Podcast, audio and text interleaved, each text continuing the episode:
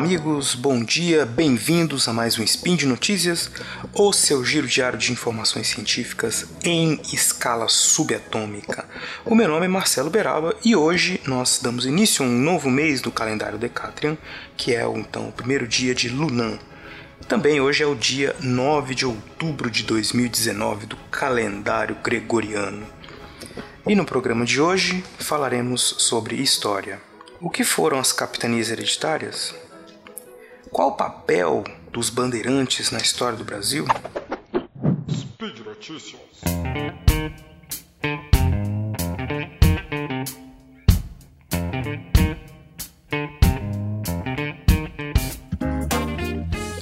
Muito bem, meus amigos. É, aí, o tema das capitanias hereditárias surgiu porque um tempo, uns dias atrás, uma figura pública fez alguns comentários sobre as capitanias hereditárias.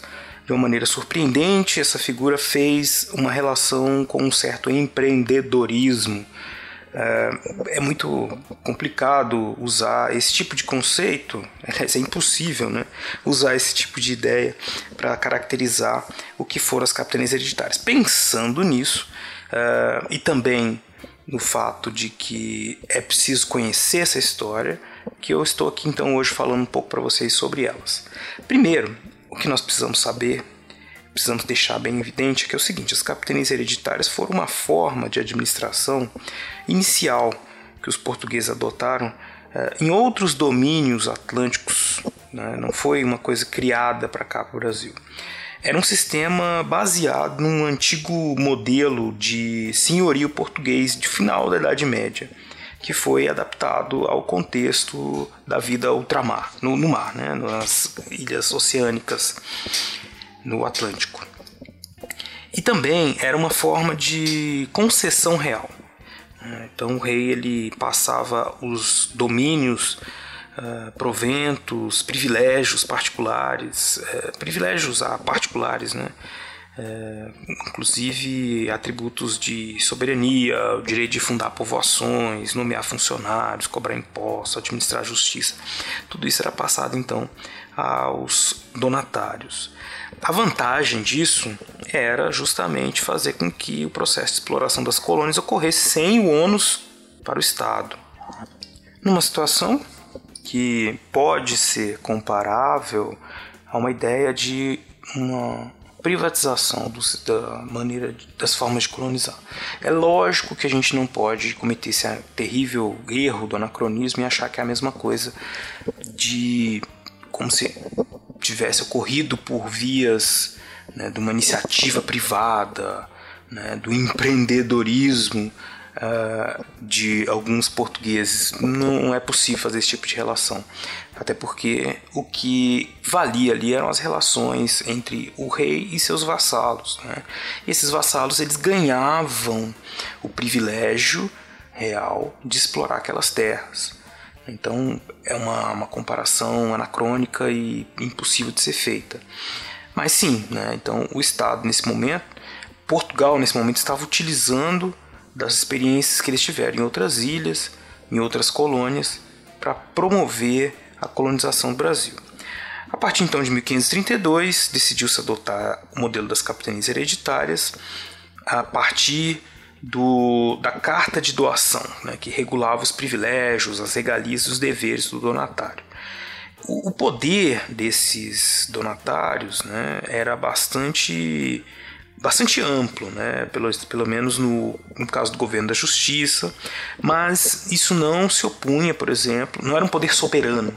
Né? As liberdades dos colonos tinham que ser garantidas, eles não podiam ser lesados. Inclusive, existem estudos que mostram uma série de cartas, de petições que as pessoas mandavam para os reis, para o rei né, uh, de Portugal, reclamando justamente da má administração de alguns algumas pessoas que ele colocava na colônia, né, justamente por lesarem esses direitos ou esses privilégios que eles consideravam reais. Privilégios vários, por exemplo, como por é, de, é, não é só questão de terra e riquezas, própria nomenclatura, né, o, como você ia ser chamado era um privilégio real concedido pelo rei do qual você fazia questão que fosse mantido. Então, de repente, se alguém não estava te chamando pelo nome, ou pelo título, ou pelo pronome que você tinha ganhado né, do rei como, uma, como um dom, como uma mercê, como se falava na época.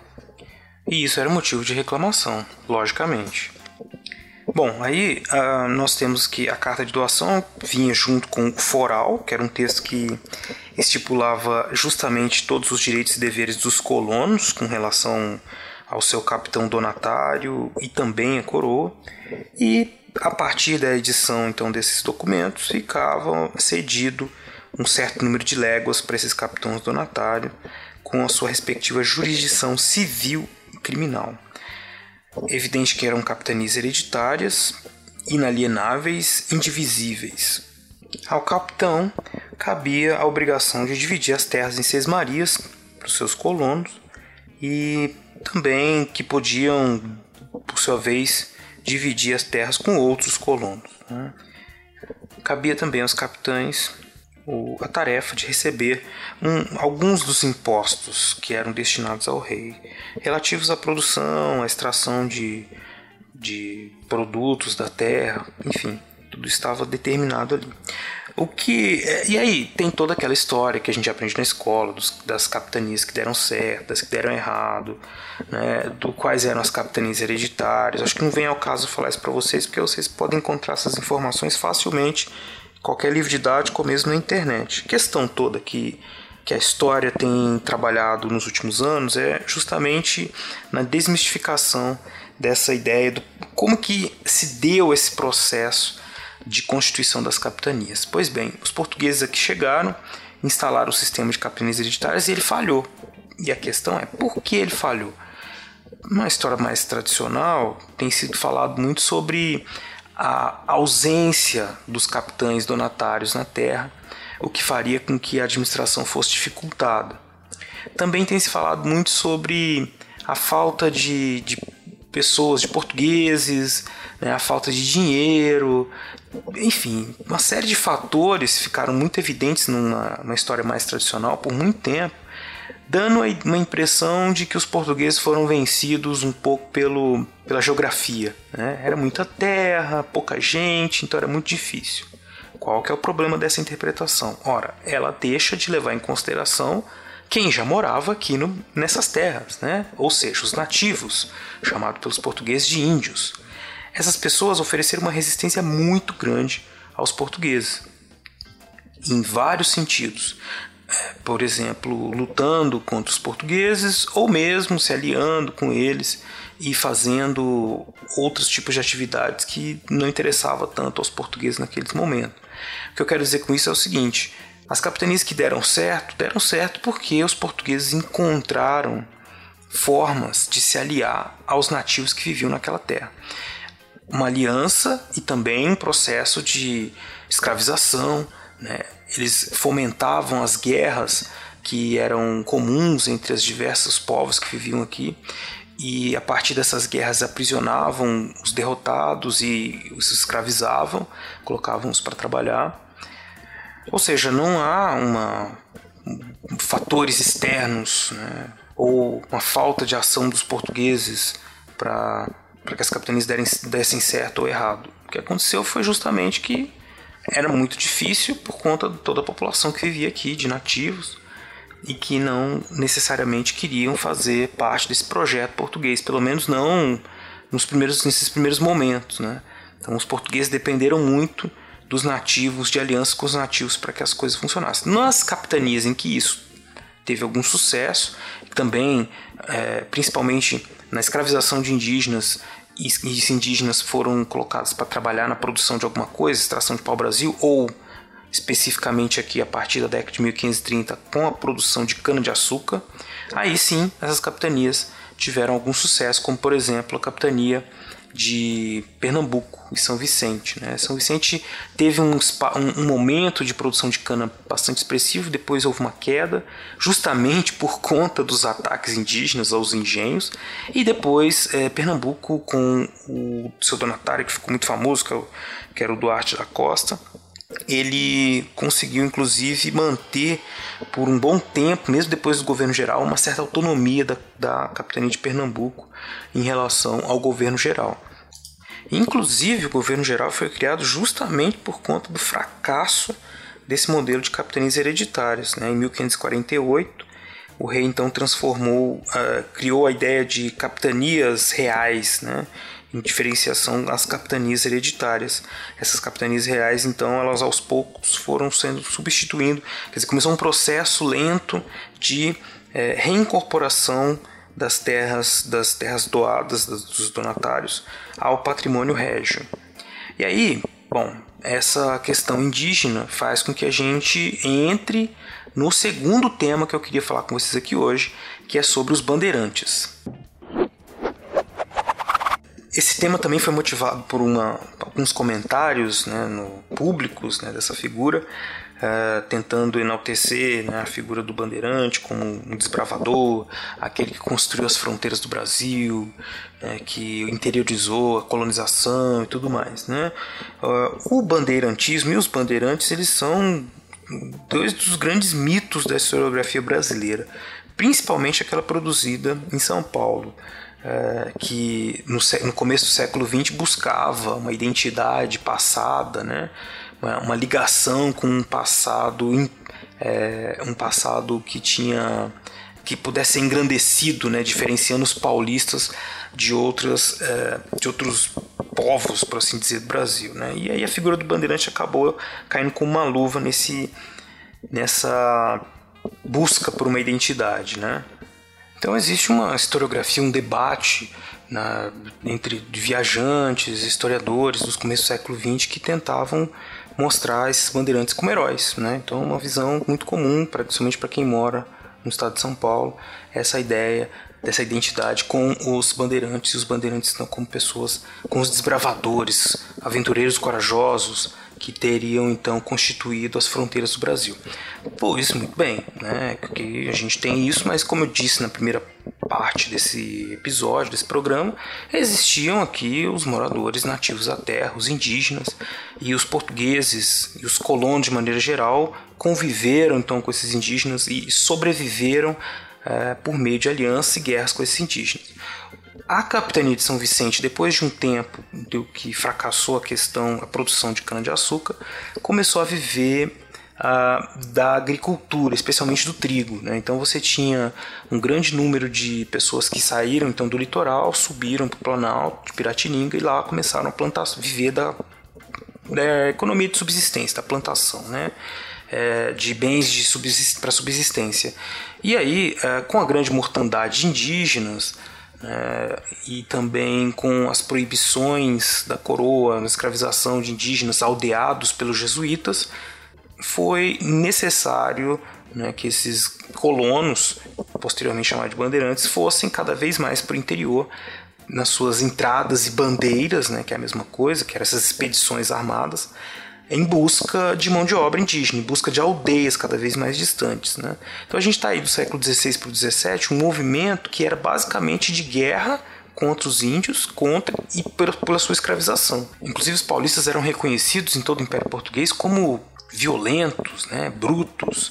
Aconteceram, aconteceu mais, nem, não, não aconteceu só uma vez, né, de eles serem inclusive penalizados pela extrema crueldade com qual com a qual eles tratavam os índios. Né? Então você tem aí um grupo de que é, não é nada homogêneo, eles eram, não eram evidente, não se vestiam como nas imagens que nós vemos nos livros didáticos, né? como com todas aquelas roupas e quase como nobres, né? Na verdade, eles eram considerados assim uma ralé entre os colonos é, para fazer o trabalho sujo, que era esse, né? De lutar, de aprisionar e de escravizar indígenas.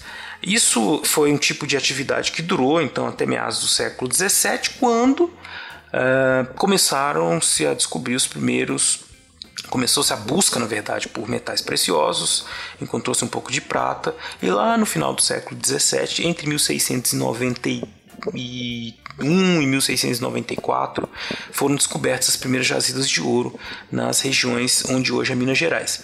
Bom, esses, esses grupos, essas pessoas, então, esses bandeirantes, eles fizeram essas viagens por, por necessidade para caçar indígenas e a distância, quando foi se tornando maior, eles pararam de fazer essas viagens, né? E também por conta da descoberta do ouro.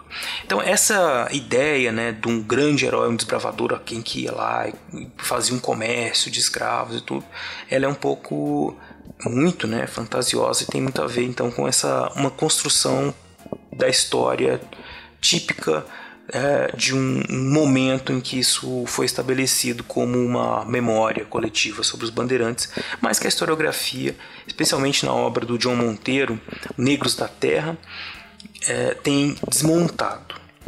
Então é um caso a gente pensar aqui, né, como que esses, essas figuras que são colocadas como símbolos na história na verdade, atende interesses políticos, né? E os próprios, o próprio debate que acontece hoje em dia, né, sobre a história, é, tem a clara intenção de fazer com que nós tenhamos uma visão do passado que possa ser relacionada com quem está no poder. Então, isso não é novidade de nenhum momento, né? A história é, sempre vai estar no meio desses embates, né? Cabe a nós é, que somos interessados por história, os historiadores em especial, buscar muitas fontes de informação e principalmente ouvir aqueles que estão fazendo pesquisas científicas sobre esses temas, né?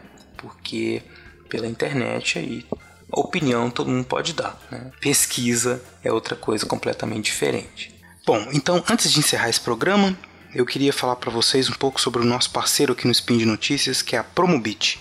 Vocês devem ter percebido nos últimos dias que a gente tem falado bastante sobre eles e eles têm um serviço que é muito bacana. Eu, particularmente, gosto muito de procurar produtos na internet para saber onde encontrar os melhores preços e quando eu descobri a Promobit eu fiquei fascinado. A Promobit é uma rede social com mais de 800 mil pessoas cadastradas e essas pessoas mandam mais de mil ofertas por dia. Então a gente está chegando aí agora no fim do ano, tá chegando, é dia das crianças, sempre tem aquele aniversário da sogra, né? E depois vem Natal, finados, enfim, essas coisas.